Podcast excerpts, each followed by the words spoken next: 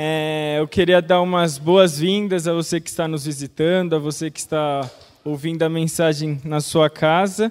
E antes de mais nada, eu gostaria de fazer uma oração para Deus abençoar este momento de mensagem, tanto a minha, quanto a do Vini, quanto a do Rodrigo, que vocês devem conhecer como John. Então eu vou orar. Senhor Deus, muito obrigado por este momento, muito obrigado porque você é único a receber a glória, louvor e a adoração e que nesta manhã possamos sair edificados pelo que a tua palavra tem a dizer aos nossos corações. É em nome de Jesus que eu oro. Amém.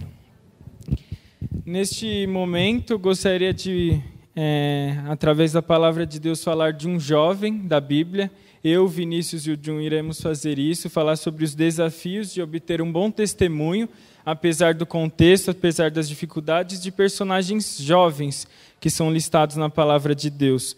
O que eu irei falar neste momento é de Timóteo, através do texto de 2 Timóteo, capítulo 3, versículo 10 a 17, qual foi o motivo, o que aconteceu na vida de Timóteo, quem Deus usou para ele ter esse testemunho que ele teve, que é relatado nas histórias de Atos e da carta dele, é, mesmo ele sendo jovem e o contexto que ele vivia. Eu, antes de ler, eu gostaria de brevemente falar um pouco do contexto, não me alongar muito nisso. Paulo, quando ele escreve a carta de 2 Timóteo, ele estava preso, preso pelo Império Romano, e ele acreditava que ele ia morrer. Tanto por isso que a carta tem um clima de despedida muito presente, então se vocês lerem o texto em casa, vocês vão perceber isso.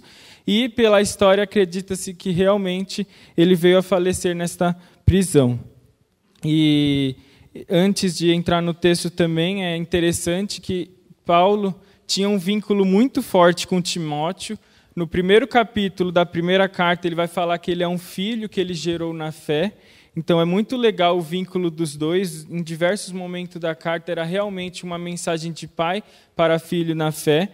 Até no capítulo 4, versículo 9 da segunda carta, vai falar que Paulo vai convidar ele e fala: procura ver, ter, vem comigo depressa, que ele estava com saudades de Timóteo, ele naquele momento se sentindo sozinho. Então, neste contexto todo, Paulo vai aconselhar Timóteo a permanecer fiel, a se apegar à sã doutrina, a resistir às diversidades, aos problemas, às perseguições, que isso é normal da vida cristã, entre outros conselhos que ele vai dar ao jovem pastor de Éfeso. Então eu gostaria de ler o texto de 2 Timóteo 3, 10 a 17, vai passar na tela, mas se quiserem acompanhar na Bíblia de vocês, diz assim: Tu, porém, tens seguido de perto o meu ensino, procedimento, propósito, fé, longanimidade, amor, perseverança, as minhas perseguições e os meus sofrimentos, quais me aconteceram em Antioquia, Icônio e Listra. Que variadas perseguições tenho suportado. De todas, entretanto, me livrou o Senhor. Ora, todos quanto querem viver piedosamente em Cristo Jesus serão perseguidos. Mas os homens perversos e impostores irão de mal a pior, enganando e sendo enganados. Tu, porém, permanece naquilo que aprendeste e de que foste inteirado, sabendo de quem o aprendeste, e que, desde a infância, sabes as sagradas letras, que podem tornar-te sábio para a salvação, pela fé em Cristo Jesus. Toda a Escritura é inspirada por Deus e útil para o ensino, para a repreensão, para a correção, para a educação na justiça, a fim de que o homem de Deus seja perfeito e perfeitamente habilitado para toda boa obra. Através desses versículos, eu quero trazer aplicações para a nossa vida, para o nosso dia a dia, e contar, voltar um pouco a cada versículo para falar da história de Timóteo, como Timóteo conheceu Paulo, como Timóteo conheceu Cristo e o que a gente pode aprender com tudo isso. O versículo 10 começa com um tu, porém, né? E quando ele quando fala isso, a gente tem que voltar um pouquinho. E o capítulo 3, do versículo de 1 a 9, Paulo fala sobre os males e as corrupções, a corrupção moral dos homens por causa do pecado. Eu vou ler só o primeiro e o segundo versículo que diz: Sabe, porém, isto: nos últimos dias sobrevirão tempos difíceis, Pois os homens serão egoístas, avarentos, jactanciosos, arrogantes, blasfemadores, desobedientes aos pais, ingratos, irreverentes, vai listar outros pecados e outras características negativas, e é por isso que Paulo entra com um tu porém, que ele vai listar nesses próximos versículos motivos e características pela qual Timóteo seria diferente destes homens cujas características eram pelo pecado deles. E o primeiro, o primeiro ponto, a primeira característica que moldou o caráter de Timóteo foi ele ter observado de perto a vida de Paulo. Paulo vai falar das minhas dos meus ensinos, das minhas perseguições e tudo mais. Então, Timóteo observou em Paulo aspectos bíblicos que devemos todos nós seguir.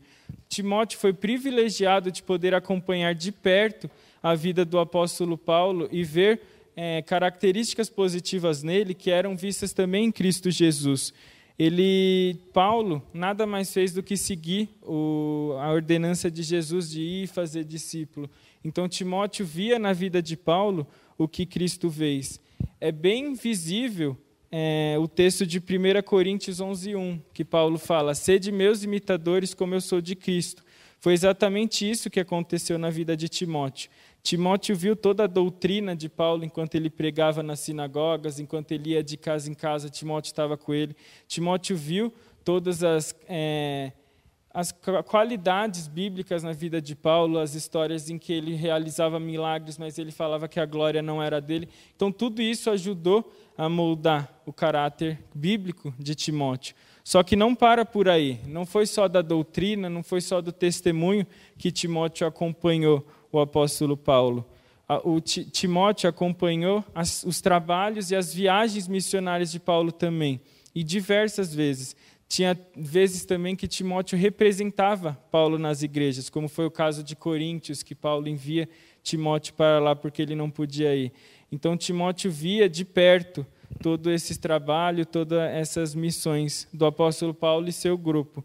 Aí no versículo 11 ele vai, ele vai citar três, que é Antioquia, Icônio e Listra. Antioquia, essa história está é, citada em Atos, capítulo 13, dos versos 14 ao 52. Eu não vou ler agora por causa do tempo, mas quem quiser ler depois fica, fica a dica. É uma das primeiras, é, primeiras pregações de Paulo, quando Deus chama ele, que Paulo vai estar pregando tanto para judeus quanto para gentios, dando início aos discípulos, aos apóstolos não só pregando em Israel aos judeus, mas pregando a todo mundo, aos gentios. Em Icônio também acontece a mesma coisa, em Atos capítulo 14, do versículo 1 ao 7. E em Listra, aí é um pouquinho diferente. Do, no capítulo 14, do versículo de 8 a 20, é a primeira, primeira viagem missionária do apóstolo Paulo, que ele vai junto com Barnabé.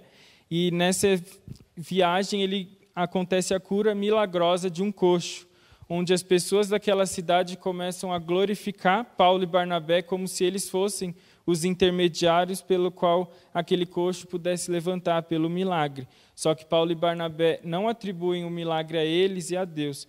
Mas o mais interessante para o nosso, o nosso estudo de hoje, que Listra era a cidade natal de Timóteo. E foi nessa primeira viagem de Paulo que Timóteo conhece o evangelho que Paulo pregava. E posteriormente, em Listra também, Paulo volta e chama Timóteo para acompanhá-lo. E gostaria de abrir em Atos capítulo 16, versículo 1 ao 3, que vai falar dessa segunda ida de Paulo para Listra. Vai dizer assim: Chegou também a Derbe e a Listra. Havia ali um discípulo chamado Timóteo, filho de uma judia crente, mas de pai grego. Dele davam bom testemunho os irmãos em Listra e Icônio. Quis Paulo que ele fosse sua companhia, e, por isso, circuncidou por causa dos judeus daqueles lugares, pois todos sabiam que seu pai era grego. Então, pouco tempo de, um tempo depois, Paulo volta para Listra e, pelo testemunho de Timóteo, chama para acompanhá-lo e Timóteo começa a acompanhar Paulo em suas viagens. Ele vai falar da mãe, filho de uma judia crente, mas eu vou falar dela um pouquinho mais para frente, mas isso também ajudou pelo testemunho que ele tinha. Então, o que eu a gente pode trazer para a nossa vida cristã hoje que o acompanhamento é essencial. Timóteo viu muitas características em Paulo que ajudou na caminhada cristã dele para ele imitar. Então, que a gente possa acompanhar pessoas mais maduras na fé, isso é fundamental. E também permitir ser acompanhada por pessoas menos maduras que a gente na fé. Isso é muito importante. Jesus falou isso diversas vezes e Paulo fazia isso de forma prática. E, dando continuidade, os versos 12 e 13 vão falar: Ora, todos quanto querem viver piedosamente em Cristo Jesus serão perseguidos mas os homens perversos e impostores irão de mal a pior, enganando e sendo enganados. O versículo 11 termina falando Paulo falando que de todas essas perseguições o Senhor o livrou. E o versículo 12 fala que não há uma vida piedosa sem perseguição. Isso mostra para nós que a nossa vida não está isenta de dificuldades e de perseguições. A Juliana mesmo no seu testemunho do batismo, falou das dificuldades que a gente pode glorificar a Deus nisso, e isso é muito legal, isso é muito real, porque nós iremos passar por dificuldades. Quem falar que nós não iremos passar por ser cristãos e tudo mais, é mentira, porque a Bíblia mesmo fala de que iremos passar por perseguições. Não há uma vida piedosa sem perseguição. Porém, da forma que o Senhor livrou Paulo, o Senhor pode nos livrar dessas perseguições ou fazer a gente aprender com elas, sair fortificados na fé através das perseguições. Um exemplo prático assim está listado em Atos, capítulo 20, dos versos 22 e 23. Eu não coloquei ele nos slides porque eu acrescentei isso ontem, depois da mensagem do Lucas na mocidade, que diz assim. Porém, não, vamos ler do 22, melhor. E agora, Constrangido em meu espírito, vou para Jerusalém, não sabendo que ali me acontecerá, senão que o Espírito Santo, de cidade em cidade, me assegura que me esperam cadeias e tribulações. Então, numa das histórias de Paulo, ele fala que ele tinha certeza que iam vir cadeias e tribulações. Mas aí, dos versículos 24, vai dar a resposta de Paulo para isso. Ele vai falar: Porém, em nada considero a vida preciosa para mim mesmo, contanto que complete a minha carreira e o ministério que recebi do Senhor Jesus para testemunhar o evangelho da graça de Deus. Então, o Espírito Santo tinha assegurado a Paulo, e ele, através da tua palavra, assegura para nós que virão perseguições, mas a gente não pode considerar nossa vida preciosa para fugir delas. Temos que encarar as perseguições que Deus e o mundo colocam em nossas vidas para glorificá-lo. E o versículo 13, nesse mesmo contexto, vai falar: Mas os homens perversos e impostores irão de mal a pior, enganando e sendo enganados. Então, as nossas perseguições têm um fim, têm um fim de glorificar Cristo, de nós sermos glorificados com Cristo. Mas as pessoas que não conhecem a Cristo, os homens perversos, como estão dizendo, não vão ter esse fim.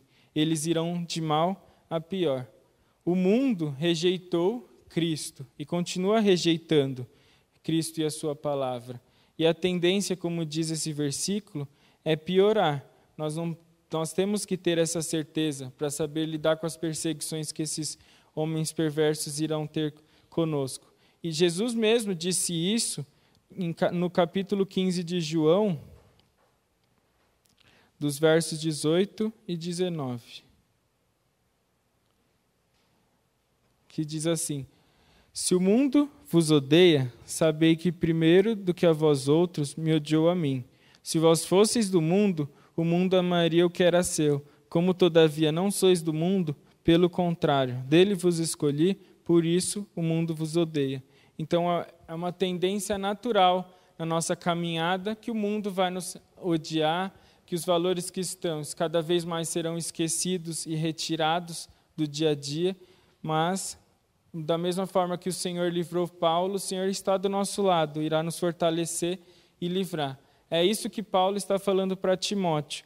Essas pessoas que eu listei, essas pessoas que têm um caráter ruim, depravado por causa do pecado, irão perseguir, você terá dificuldade, mas o Senhor estará do seu lado. E isso traz um novo contexto para um outro tu, porém, que é do versículo 14, né? Que ele vai falar: Tu, porém, permanece naquilo que aprendeste, de que foste inteirado, sabendo de quem o aprendeste.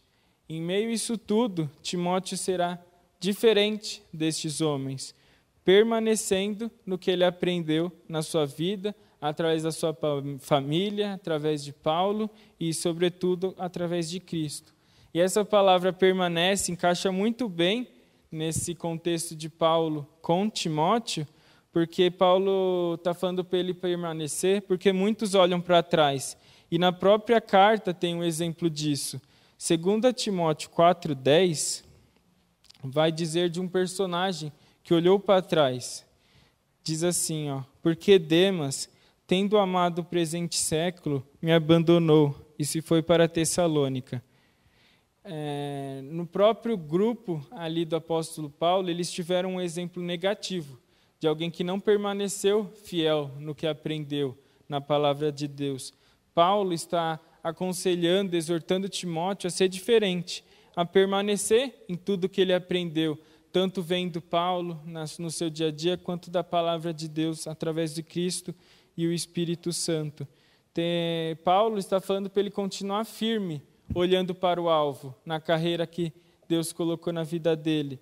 E um texto muito legal que nós temos que levar para a nossa vida e que, eu, que podemos relacionar com esse texto é de 2 Coríntios 4,18, que diz assim: Não atentando nós nas coisas que se veem, como o presente século que Demas amou, mas nas coisas que se não veem, porque as que se veem são temporais e as que não veem são eternas.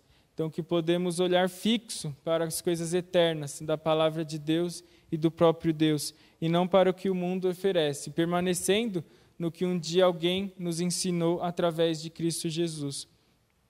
E o versículo 15 vai falar da infância, que ele permanecer naquilo que aprendeu na infância. E duas personagens que eu gostaria de citar neste momento que são importantes, que podemos tê-las como inspiração, mesmo elas sendo citadas bem pouco na palavra de Deus, é a mãe e a avó de Timóteo. A mãe Eunice, igual minha avó, e a avó que se chama Lloyd, está é, tá escrito essa história a, a, essas personagens na segunda carta de Timóteo, no versículo 5 do primeiro capítulo, que vai dizer: Pela recordação que guardo de tua fé sem fingimento, a mesma que, primeiramente, habitou em tua avó Lloyd e em tua mãe Eunice, estou certo de que também em ti. Então, Timóteo teve uma base muito forte através das sagradas letras, como diz no versículo 15 por causa da sua família. A mãe e a avó dele moldaram a vida cristã dele através da palavra de Deus. Isso é um testemunho maravilhoso. Nem todos têm a oportunidade de nascer num lar cristão onde os pais ensinam, mas Deus coloca em nossas vidas pessoas que nos ensinam e moldam nosso caráter a partir das sagradas letras. E no caso de Timóteo foi a mãe e a avó dele. Deus colocou essas mulheres na vida dele para que ele um dia te desse um bom testemunho depois de tudo que elas ensinaram. Então, que fique a dica para nós, para as famílias e para nós que queremos ter uma família no futuro, para ensinar desde criança as crianças pelas sagradas letras, porque isso vai fazer a diferença na caminhada cristã futuramente. Por isso que eu sou muito grato a Deus pela minha mãe e pela igreja. E por quê? Que é essa base que elas deixaram, foi forte e vital para o crescimento delas, porque foi baseado nas sagradas letras. E só um adendo, no, quando fala sagradas letras no Novo Testamento, a maioria das vezes referia ao Antigo Testamento. E isso é legal porque quando Paulo fala te tornou sábio para a salvação, elas ensinaram toda a base do Antigo Testamento, dessa transição para o Novo. Quando Paulo chegou com o Evangelho, a nova aliança, Jesus Cristo ressuscitado, ele não teve outra escolha, ele já se entregou. Ele se entregou, ele se converteu, Deus converteu a vida dele e logo após isso, pouco tempo depois, ele viveu esse evangelho até o final da vida dele. Tanto acompanhando Paulo, sendo um missionário, tanto depois que ele virou pastor da igreja de Éfeso. É, e um fato que impressiona, quando eu estava estudando, eu achei bem interessante essa curiosidade, que quando Paulo chega pela primeira vez em Listra, na cidade natal de Timóteo, acredita-se que ele ainda era um adolescente, bem jovenzinho mesmo. Por quê? Porque na primeira carta de Timóteo, Paulo ainda o chama de jovem. E pela história, creio que a primeira carta de Timóteo foi escrita 15 anos depois daquele momento. Então ele era bem jovem quando conheceu a Cristo e mesmo os, os problemas da juventude que todos nós vemos, ele se manteve firme, o jovem Timóteo. Então, a sabedoria descrita nesse texto que o tornou sábio e o ajudou a obter aquele bom testemunho foi através das raízes fortes que Deus deixou na vida dele, através da mãe, da avó e posteriormente Paulo.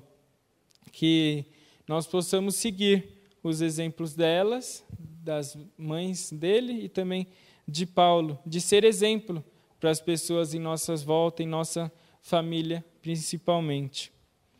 E partindo agora para o versículo 16, um versículo conhecido que vai falar sobre a Escritura, explica por que, essa base foi forte. Né?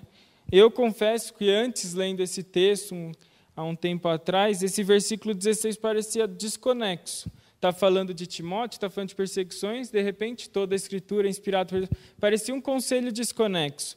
Mas entendendo todo um contexto, ele está muito bem conectado porque ele está dizendo, Paulo, que essa base que as mães de Timóteo o apóstolo, através de Cristo, deixou, só foi possível por causa que a Escritura é inspirada por Deus e útil para ensino, para repreensão, para correção e para educação na justiça.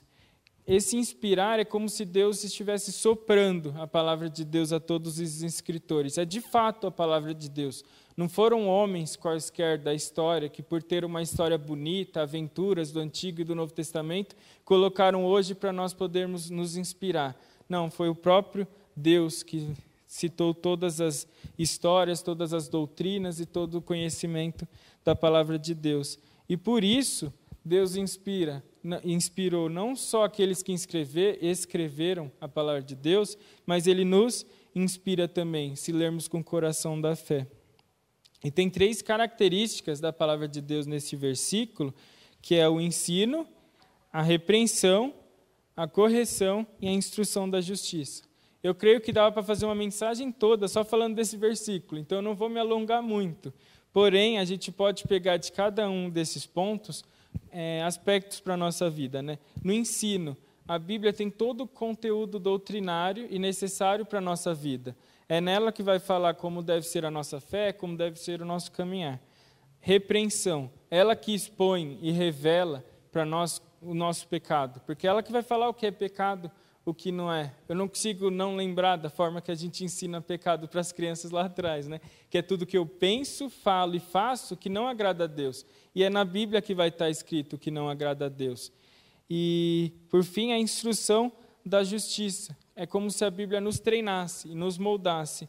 Um exemplo é o próprio texto, a própria carta de Paulo para Timóteo. Paulo está exortando, está aconselhando, está instruindo Timóteo, e nós podemos pegar esses textos e levar para a nossa vida como se estivesse instruindo, treinando e aconselhando nós também. E um versículo para resumir esses aspectos da palavra de Deus é Hebreus, capítulo 4, versículo 12. Que diz assim: Porque a palavra de Deus é viva e eficaz, e mais cortante do que qualquer espada de dois gumes, e penetra até o ponto de dividir alma e espírito, juntas e medulas, e é apta para discernir os pensamentos e propósito do coração. Então a palavra de Deus é fundamental, ela é a maior base para a nossa vida.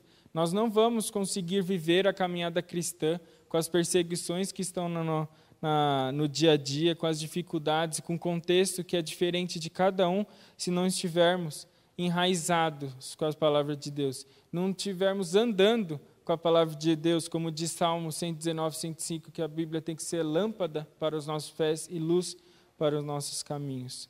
E agora eu concluo por versículo 17, que diz: a fim de que o homem de Deus seja perfeito e perfeitamente habilitado para toda boa, toda boa obra. Nós só seremos perfeitos e perfeitamente habilitados para essa carreira cristã, para essa caminhada, se estivermos enraizados na palavra de Deus, que é o que ele fala antes. Timóteo tinha essa base na vida dele. Por isso que ele mesmo jovem, ele conseguia ser exemplo no procedimento, na fé e no amor, como diz 1 Timóteo 4:12, e mesmo com as perseguições, mesmo com os falsos mestres atacando as igrejas naquele, naquela época, ele conseguia permanecer firme por causa da base que as, que as mães, posteriormente Paulo e primordialmente Cristo deixou para ele. E para encerrar este momento, eu gostaria de sintetizar tudo com duas aplicações práticas para o nosso dia a dia. A primeira, o discipulado, o acompanhamento, é fundamental. Timóteo via Paulo e o imitava, porque Paulo imitava o próprio Cristo. Não, e não só o acompanhamento entre irmãos, o acompanhamento familiar baseado nas Escrituras é muito importante, como a gente viu pela história de Timóteo. Então fica o, a, o conselho da gente buscar isso. Eu sou discipulado pelo Léo e tem sido muito bom e importante para a minha caminhada. E você pode buscar isso aqui na igreja ou com algum familiar seu, porque é muito importante. Como o Timóteo via Paulo, a gente pode ver em nossos irmãos aspectos práticos do que a Bíblia nos ensina. E o segundo, para finalizar este momento, leia a Bíblia, reflita nela e fale dela diariamente ela é inspirada por Deus, ela é a própria palavra de Deus. E quem aqui não queria, no nosso dia a dia, ter Deus falando com a gente para moldar as nossas atitudes em cada situação? Nós podemos ter isso, baseando na palavra de Deus. Amém? Bom dia, igreja. Bom dia, queridos irmãos. Para quem está achando estranho, falando assim, nossa, ele está subindo aqui de novo. Mas meu nome é Vinícius, para quem eu não conheço, cumprimento que eu não cumprimentei. É um prazer mesmo estar aqui com vocês. Vou admitir que é estranho. É uma sensação assim diferente, é um privilégio enorme, mas a gente vê geralmente pessoinhas desse tamanho. Eu vejo Ezequiel, que já contei história criança e hoje está maior que eu, e é uma alegria. Hoje, continuando na mesma temática que o Mateus trouxe e que o Jun vai trazer para nós, é, eu quero trazer como a gente pode viver com fidelidade a Deus numa sociedade que não é cristã. Como o Mate trouxe, que a gente vai ser perseguido. E aqui eu começo o cronômetro. e eu quero introduzir esta mensagem com Salmo 119, o versículo 9 e versículo 11, que é um questionamento que o autor ele pergunta: como o jovem pode guardar puro o seu caminho? E a Bíblia é tão perfeita que o autor já responde: vivendo de acordo com a tua palavra. E no versículo 11, ele fala: Guardei a tua palavra no meu coração para não pecar contra ti. Então hoje, com a história de Daniel, e eu peço que os irmãos podem já abrir suas Bíblias, a gente possa refletir como a gente tem vivido com Deus. A gente vive numa sociedade que não é cristã, que não compartilha dos nossos mesmos valores. Então, o desafio é, em meio às tentações e dificuldades, viver de acordo com a palavra de Deus. E, rapidamente, o contexto histórico. É, Jeremias, o profeta chorão do Antigo Testamento, ele profetiza, por causa do pecado do povo, que um reino, um reino poderoso, iria vir destruir, sitiar, invadir Israel, que é a Babilônia, que é onde nosso personagem de hoje, Daniel, o Dani, está. E Jeremias profetiza, Deus fala através de Jeremias, mas o povo não escuta Jeremias. E a Babilônia vem. Em Ezequiel, que também está no mesmo contexto histórico, ele tem uma visão, a partir do versículo 18, que eu vou contar essa visão para vocês, que a glória, ele vê a glória de Deus saindo do templo de Israel e indo para o outro povo, que no caso é a Babilônia. dando uma certa representatividade que a glória de Deus estava indo onde o povo de Deus estava indo, não estava ficando ali no templo. E por que, que eu estou falando isso aqui no templo, na igreja? Porque um dos motivos da Babilônia ter vindo, de, do povo peca, pecador ter esquecido de Deus, é que eles estavam adorando, idolatrando a prática de estar no templo e não o Deus que merece ser adorado no templo. Tem um versículo em Jeremias 7, 4, que ele, de forma até irônica, o Jeremias fala: Ah, Senhor, templo do Senhor, templo do Senhor. Como se o povo tivesse indo só para o templo, não para o dono do templo. E tem o versículo conhecido de Jeremias 29, 14, que Jeremias fala: Deus não habita em templos habitados por mãos humanas. Então, todo esse contexto, a gente já pode ter uma aplicação, que a fidelidade a Deus deve ser no nosso coração não em práticas religiosas. É claro que é ótimo estar aqui, participar das reuniões durante a semana. É, é, é ótimo, a gente tem que participar, mas tudo depende da nossa comunhão com Deus internamente no dia a dia. Este é o contexto histórico. Eu peço que, é, que posso, pode pôr o slide, que os irmãos possam ver Daniel, versículo 1 e 2, que fala: No ano terceiro do reinado de Jeoaquim, rei de Judá, veio Nabucodonosor, rei da Babilônia, a Jerusalém e a sitiou. O Senhor lhe entregou nas mãos. Este rei, Joaquim, está em 2 Crônicas 36 e mostra que ele foi um rei que não fez o que era certo aos olhos de Deus. Então a Babilônia vem e invade. E no versículo 2, e é um dos pontos para mim mais interessantes é, do livro de Daniel, é que Deus se mantém soberano e controle na história, mesmo diante deste panorama cruel de invasão. O versículo fala: O Senhor lhe entregou. Então, mesmo diante disso, a gente vê Deus soberano. O êxito da invasão não é de Nabucodonosor. Não é do povo, dos guerreiros, e sim de Deus. E por que, que Deus fez isso? Para disciplinar o seu povo ele se mantém soberano na história. A história de Israel, a história de Daniel, a nossa história se trata de como Deus age nas nossas vidas, como Ele está presente. Um dos testemunhos do batismo falou: Eu não via Deus presente na minha vida, eu via Deus distante, alguma coisa assim. Mas Ele não está distante. Isso a gente percebe e vai perceber no livro de Daniel no versículo 2 mesmo, agora partindo, fala que Nabucodonosor ele pega primeiro os utensílios do templo e leva para seus deus pagão na casa dos tesouros do seu Deus, lá na Babilônia. E aqui eu quero dedicar um tempo precioso, que foi a parte que mais tocou no meu coração, lendo o primeiro capítulo de Daniel. Que Nabucodonosor, ele teve certas estratégias. Ele foi um estrategista para corromper a vida de Daniel e de seus amigos. Então ele cria armadilhas. E foi importante o Mateus ter falado do mundo das perseguições, porque nós vivemos nesse contexto de tentações, é, de pressão, para se esquecer de Deus. E logo no versículo 2 já fala que roubou os utensílios do templo e colocou no templo da Babilônia. É como se Nabucodonosor quisesse mostrar para aqueles cristãos que estão na para aqueles judeus que estão na Babilônia que o Deus de Israel, que livrou eles do Egito, que venceu guerras, o criador era só mais um diante de tanto, tantos ídolos. E hoje vivemos numa sociedade idólatra. Todo pecado, a gente aprendeu, que é essencialmente idólatra, porque você está colocando o seu coração. Então, cada um tem uma idolatria. Então a gente vive numa sociedade idólatra. E a gente tem que lutar, evangelizar e viver para que Deus não se torne só mais um Deus em meio a tantos. Depois eu vou ler com os irmãos o versículo 3 e 4.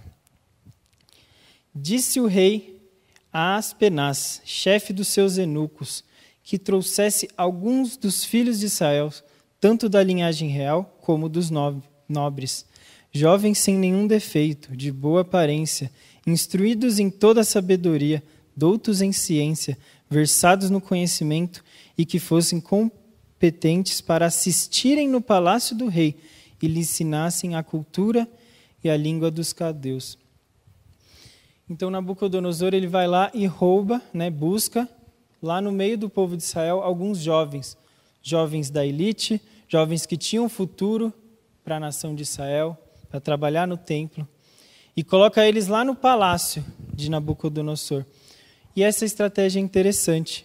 Pensem no palácio do rei, na realeza, o quanto de benefícios e poder eles iriam ter.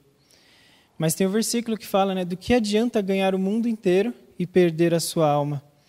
E eu lembro de Jesus falando nesse contexto de poder, quando ele foi é, tentado por Satanás no deserto. Satanás fala: dobre-se a mim, não com essas palavras, que eu te darei todos esses reinos que você está vendo. E Jesus respondeu: Só a Deus adorarás e prestarás culto. Então, também somos tentados pelo poder, pela ganância, a se esquecer e de, e de viver longe de Deus. Do que adianta ganhar o mundo e perder a sua alma? E aí, esses jovens que Nabucodonosor busca, eles vão para Israel e lá Nabucodonosor continua com as suas estratégias para corromper a vida deles. E eu sei que os irmãos já conhecem as histórias, e quem não conhece é um spoiler. Daniel se manteve íntegro diante dos ataques. Primeiro, como a gente leu no versículo 4, Nabucodonosor muda a cultura e a língua deles. Eles iriam aprender a viver como eles, da mesma forma. Os mesmos alimentos, a mesma língua, as mesmas práticas. E era um risco de aculturação, né? de mudança de vida. E aqui a gente pensa que a nossa cultura, nós somos brasileiros, estamos aqui, paulistanos, a maioria, mas a nossa cultura é ser, sermos servos do Deus vivo. Em 1 Pedro 2,9, ele, Pedro escreve: Vós, porém, sois raça eleita, sacerdócio real, nação santa, povo de propriedade exclusiva de Deus. A nossa cultura é viver para Cristo dia a dia. E Daniel e seus amigos, ele a gente vai ver no livro, não vai dar tempo de ver tudo, eles aprenderam coisas relacionadas à magia, coisa que eles não viam em Israel. E mesmo assim, mesmo diante de falsos ensinamentos, eles se mantiveram íntegros para com Deus. E também a gente, no versículo 5, que determinou a ração diária das finas iguarias. Então, além de tudo isso, até a comida, Nabucodonosor queria que eles mudassem. E de forma rápida, o capítulo 1 mostra isso. Que eles determinam a comida, mas Daniel, de forma ousada, fala: não, não, água e legumes. E até um pouco estranho, né? Água e legumes diante de um banquete, né? Para quem gosta de comer, fica nossa. Por quê? Porque duas coisas. Primeiro é porque muitos daqueles alimentos, Daniel, como judeu, ele não podia comer. Porque, como a gente leu em 1 Pedro, Deus separa a gente. Então, aquele povo do Antigo Testamento, Deus os separou com algumas regras, que algumas das quais hoje a gente não segue, como dos alimentos. E outro ponto é que aqueles alimentos da Babilônia muitas vezes eram oferecidos a deuses pagãos, tinha um certo ritual. Então, Daniel, de forma ousada, disse não e propôs um desafio. Depois de dez dias, Vamos ver se eu e meus amigos, só com legumes e águas, vamos estar mais saudáveis que os outros. E o que aconteceu? Eles estavam. E foi-se dado um bom testemunho, visto que foi Deus que livrou eles desse, deste pecado. E a terceira estratégia, que acredito que esteja no, nos slides, é, trocou os nomes de Daniel e seus amigos. Daniel significava Deus é meu juiz e passou a ser chamado Beltesassar, que é um deus pagão chamado Bel. Ananias, Jeová misericordioso, para Sadraque, deusa do sol. Misael, de quem é como Deus para Mesaque, Deus Vênus. E Azarias, como Deus Jeová, Jeová ajuda para Abidnego, que é uma referência a um deus chamado Nego. Para os hebreus, o nome indicava uma experiência com Deus. E tudo isso era para fazê-los esquecer de Deus. A experiência que tiveram hoje no batismo, a nossa conversão, o nosso dia a dia com Deus, não deve ser esquecida, por mais que o mundo queira isso.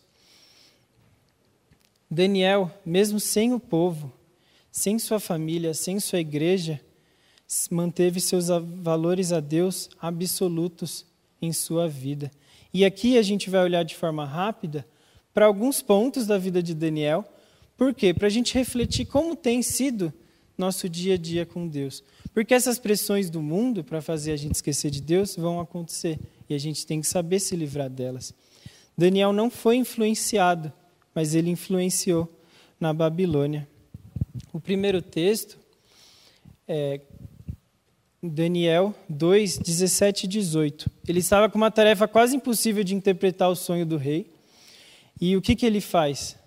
Ele ora com seus amigos. No versículo 17 e 18 fala que Daniel foi à casa, foi para casa e fez saber o caso para Ananias, Misael e Azarias, para que pedissem misericórdia ao Deus do céu sobre este mistério, a fim de que Daniel e seus companheiros não perecessem com o resto dos sábios na Babilônia. Então ele vai lá de forma como uma comunidade cristã, ele e seus amigos, e ora junto com eles. E o que é, outra coisa que é interessante nesse texto, não sei se os irmãos perceberam, mas Daniel não chama eles pelos nomes que a Babilônia deram para eles, e sim pelos nomes deles, Ananias, Azarias. E ele vai lá e ora com eles.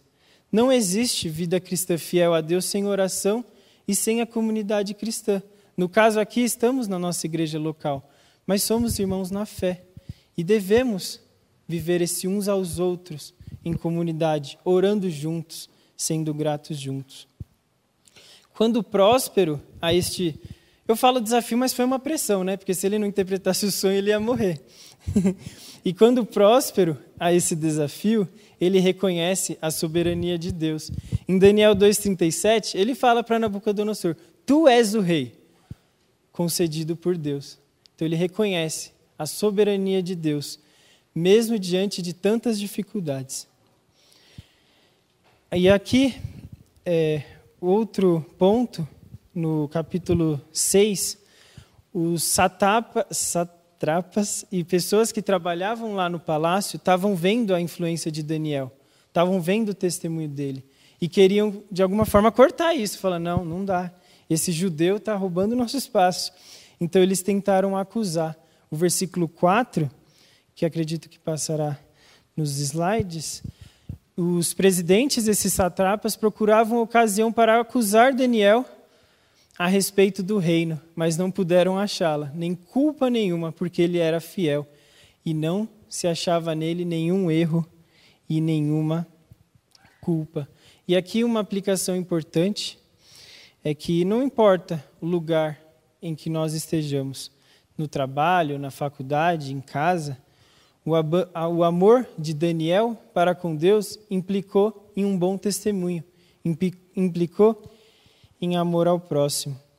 Em Efésios 2, 8 e 9, pois pela graça sois salvos mediante a fé, isso não vem de vós, é dom de Deus, sabemos que somos salvos pela graça, como contamos, não por obras, para que ninguém se glorie. A obra, aqui no caso, o bom testemunho de Daniel, é um resultado da salvação. Então, nós que somos salvos e hoje viemos aqui expressar esse amor a Deus, também temos que refletir isso no dia a dia, com bom testemunho e amor ao próximo.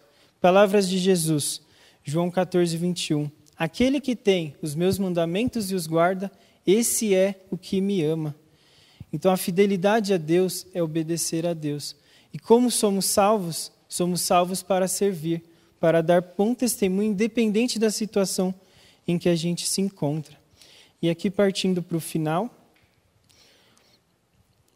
que a gente vai, a gente vê no livro de Daniel a cova dos leões, eles na fornalha de fogo, mas o foco do livro de Daniel não é os milagres, e sim Deus agindo com seus filhos e seus filhos, aqui no caso Daniel, amando e sendo fiel. E assim é com a nossa vida. Deus age na nossa história, em certo momento, a gente, como pecador, reconhece que somos pecadores e hoje crescemos para viver essa vida com Deus. E o que, que podemos aprender com a vida de Daniel? É que por mais que ele habitasse na Babilônia, por mais que ele habitasse no palácio, ele era habitado por Deus. Que nosso dia a dia seja pertencido e habitado por Deus, de segunda a sexta, dedicando tempo a Deus. Devemos ser íntegro tanto na adversidade, né, na cova dos leões, no fornalha de fogo, quanto na prosperidade, quando Daniel estava bem. Confiamos em Deus não pelo que ele faz, mas por quem Deus é. É claro que as coisas boas, as bênçãos, nos motivam, porque Deus faz, mas amamos a Deus e confiamos por quem Ele é. E diante de tudo isso, para a gente desenvolver uma fidelidade inegociável para Deus. Daniel não, não negociou seus valores com Deus. A vida dele, assim, teve muitos baixos, muitos problemas, mas os valores com Deus continuaram absolutos. Que eu quero ler com os irmãos, 2 Timóteo 2, Timóteo, 11 a 13, que fala: Fiel esta palavra, se morremos com ele, também com ele viveremos. Se preservamos, também com ele reinaremos. Se o negamos, ele, por sua vez, nos negará. Se somos infiéis, e irmãos, vamos ser um dia com o pecado, ele permanece fiel, pois de nem, maneira nenhuma pode negar a si mesmo. Então, é esse o estudo, sermos fiéis a Deus, mesmo diante da adversidade ou da prosperidade, vivendo de acordo com a tua palavra. Amém? Bom dia, igreja. É um prazer estar aqui com vocês. É, eu fui chamado pelo Lucas para falar um pouquinho, né, dar esse estudo dos jovens, continuando essa série. E, bom, eu, eu vou falar um pouquinho da história de José. Eu acho que alguns já ouviram falar dessa história, seja através de histórias bíblicas, seja para crianças ou pregações. Mas é uma história que me toca muito o coração, porque é, você vê o exemplo de José sendo usado por Deus para dar aquele testemunho no Egito.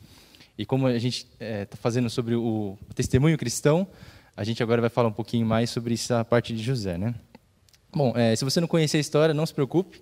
É, vou tentar contextualizar a todo momento, sempre vai estar, tá, vou descrever o que está acontecendo na história, então você não vai ficar perdido aí. Bom, é, a gente vai voltar lá para Gênesis, que é o primeiro capítulo da Bíblia, primeiro livro da Bíblia, e a gente tem os patriarcas, Abraão, Isaac e Jacó. E nessa história a gente tem a situação de Jacó servindo a Labão por sete anos, primeiro por causa de Lia e depois por causa de Raquel, os sete anos. E quem realmente Labão amava era Raquel. Então, primeiro ele serviu sete anos a Lia depois sete anos a Raquel. Bom, com Raquel, o Jacó teve dois filhos, que foi Benjamim e José. Ele também teve filhos com Lia, mas a gente não vai focar nesses irmãos, assim, nos outros filhos, mas é bom saber que ele tem irmãos aqui nessa história. E, bom, primeiro eu queria ler é, a parte de Gênesis 37, 3, 4. Ele não está nos slides, mas se você quiser ab abrir a sua Bíblia e começar a acompanhar, é, capítulo, é, capítulo 37, no livro de Gênesis.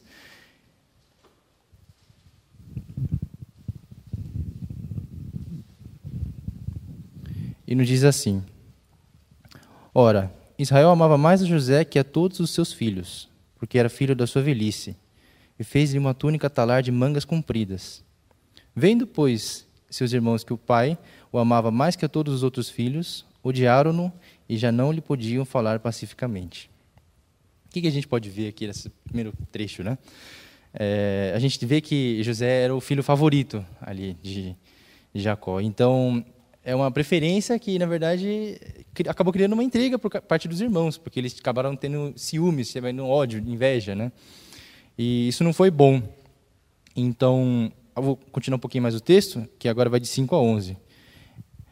Que diz assim: Teve José um sonho e o relatou aos seus irmãos. Por isso, o odiaram ainda mais.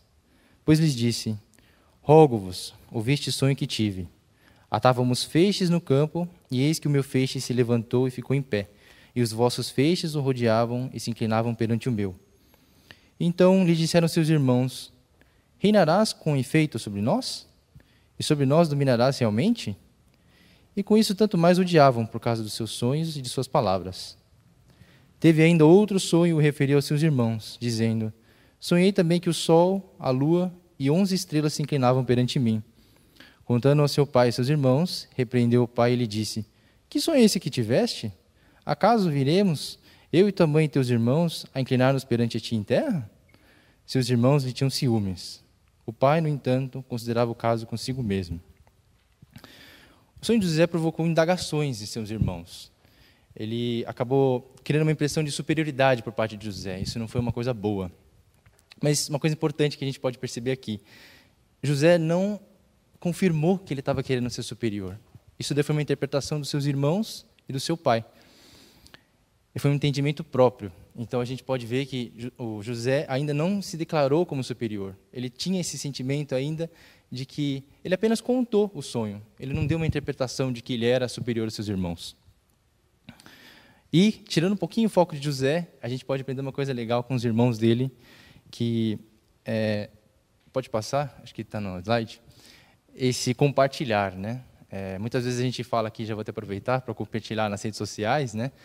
É, mas assim, não é apenas o compartilhar para os nossos irmãos, os nossos amigos, que a gente manda aquele link e fala assiste o link, assiste nosso culto, assiste nossa, é, a nossa a, participa da nossa reunião de oração. Isso também, mas a gente também tem que compartilhar o que a gente está sentindo, as nossas preocupações, as nossas angústias, tudo que a gente está passando agora nesse momento. E por que, que é isso? Em qual sentido que eu estou falando esse compartilhar? É um compartilhamento sobre o que a pessoa ao seu lado está sentindo, bem aí no banco, aí, se você vê olhar para o lado aí, o que, que ela está passando agora, né? No sentido de que a gente tem que se alegrar com os que se alegram e chorar com os que choram. Só assim que a gente vai entender bem o que, que a pessoa está passando. A gente realmente participar da vida da pessoa, ela estando ali do nosso lado e a gente se interessando pela vida dela. E esse texto que eu li é um versículo, na verdade, né, em Romanos 12, 15, de alegrar com os que se alegram e chorar com os que choram. E a gente sempre vai ter esses momentos de alegria e tristeza na nossa vida. E cada momento vai ser importante para a gente poder refletir esse amor de Deus que Ele tem por nós e também porque é agradável a Ele. Ele nos ordena amar uns aos outros e vivemos em comunhão. Isso é uma ordem de Deus, não é apenas um. Não é porque está escrito lá. Ele realmente ordenou isso para nós. Então, por mais que a alegria a tristeza seja de outra pessoa que esteja ao seu lado, ela se torna ainda mais real e agradável ao Senhor quando a gente compartilha. Por isso que é tão importante a gente estar sempre compartilhando para as pessoas entenderem e a gente dar um bom testemunho. Afinal, como é que você vai dar um bom testemunho se você não compartilhar nada com ninguém, né? Fica difícil, né? Não dá para ler mentes. Bom, essa foi a primeira lição, entre aspas, que a gente vai passar agora. Eu vou abordar, são três lições. E, seguindo com a história, que eu estava falando que ia contextualizar um pouco mais, é, após esse episódio, os irmãos José planejaram a morte dele. Porém, Rubem, que era filho de Lia com Jacó, que era outro irmão, ele não impediu que isso acontecesse. Então, os irmãos acabaram vendendo José para os mercadores que estavam passando por ali, por 20 ciclos de prata. É muito triste saber que seus irmãos venderam você, né? Você já guarda um certo, uma tristeza no coração. Você já imaginou, Nicolas, você vendendo alguém? Ah, Carol, não dá, né? É muito triste isso. É. Mas, quando os mercadores chegaram ao Egito, José é vendido a Potifar, que era um comandante da guarda do faraó.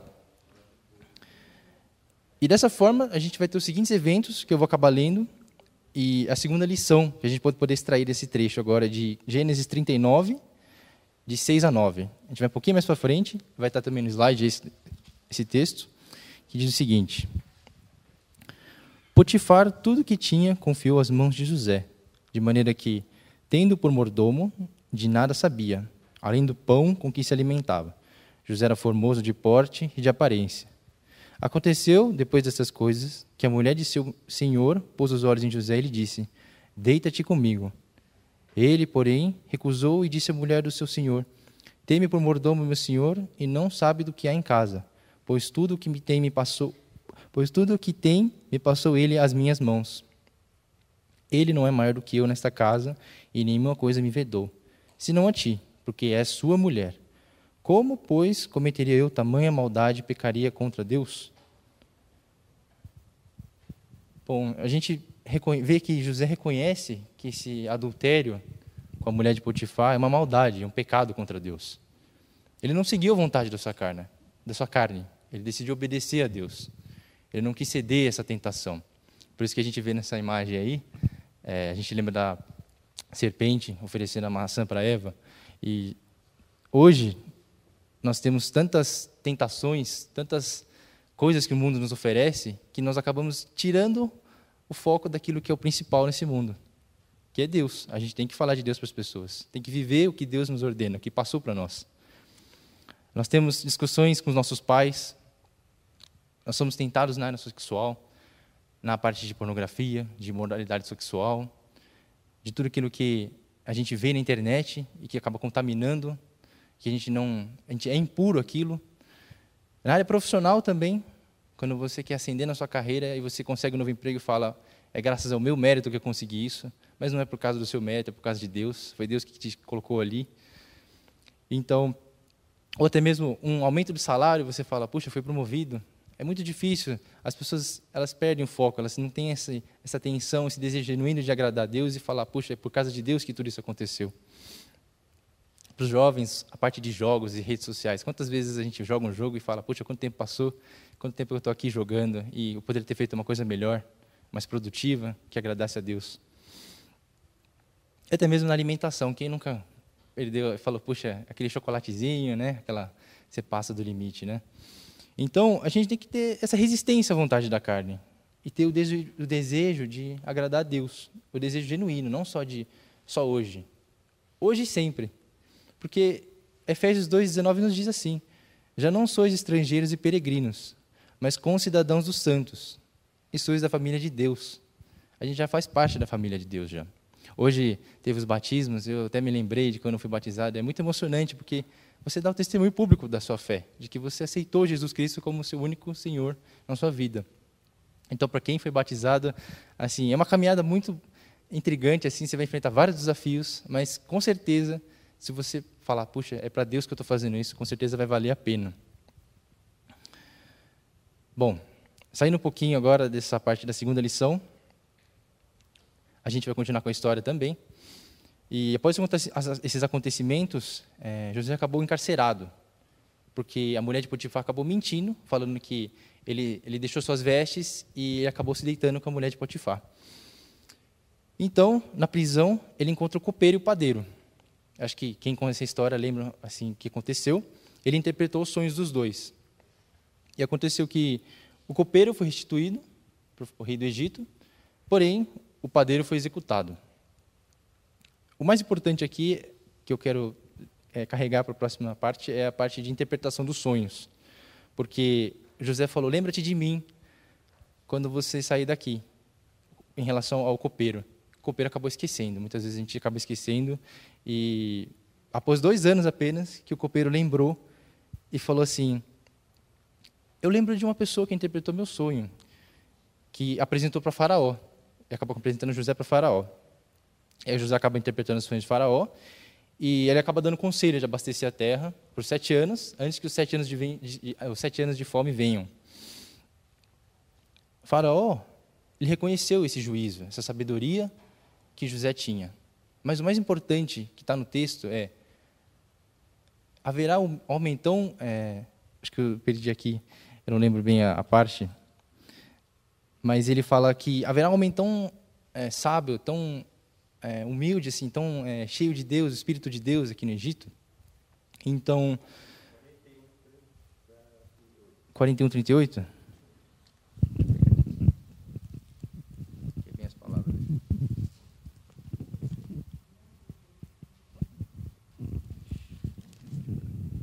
Isso. Isso. Disse Faraó aos seus oficiais: Acharíamos, porventura, homem como este, em que há o Espírito de Deus? Então, desde essa parte já, José já começa e a gente percebe que Deus é quem está fazendo isso, não é José. José não, aconteceu, não fez isso por mérito próprio, ele não alcançou isso com as suas mãos. É porque Deus quis. Deus que pegou ele, levou ele até o Egito e fez com que ele se tornasse o governador. Que agora ele reconheceu esse juízo de sabedoria, o faraó, e fez com que ele se tornasse governador sobre toda a terra do Egito. Então, José se torna governador e acaba auxiliando seus irmãos. Ele deixa uma, A gente tem toda a problemática de que os irmãos eles voltam para abastecer, ele não se deixa ser reconhecido, mas José sempre pensou em seus irmãos e no seu pai. Então, a gente vai ter agora a última parte, o último trecho, que seria Gênesis 45, de 6 a 8.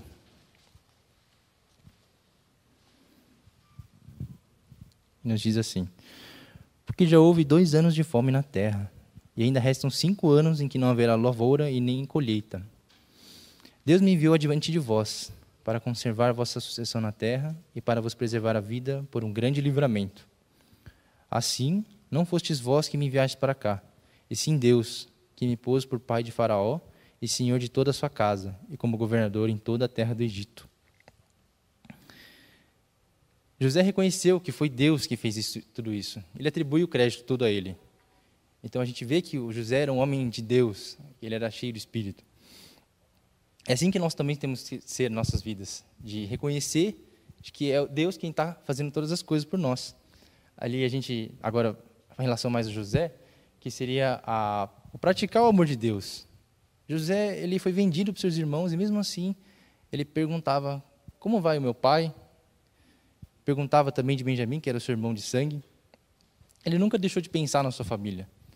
Ele poderia ter entregue, ele até falou: "Puxa, vocês são espiões", mas não, ele continua ali falando: "É minha família. Eu continuarei amando vocês, porque foi Deus que me colocou aqui e continua enaltecendo Deus e dando todo o crédito a Ele. As ações de José elas foram resumidas à prática do amor de Deus, porque justamente ele não guardou rancor dos seus irmãos. Esse amor ao próximo refletiu o amor que Deus tinha por José. Tudo aconteceu por causa da vontade de Deus aqui. A gente pode observar desde o começo que José, desde o momento que ele, ele teve aquele sonho para os irmãos, ele teve essa toda essa situação e aconteceu tudo por causa de Deus.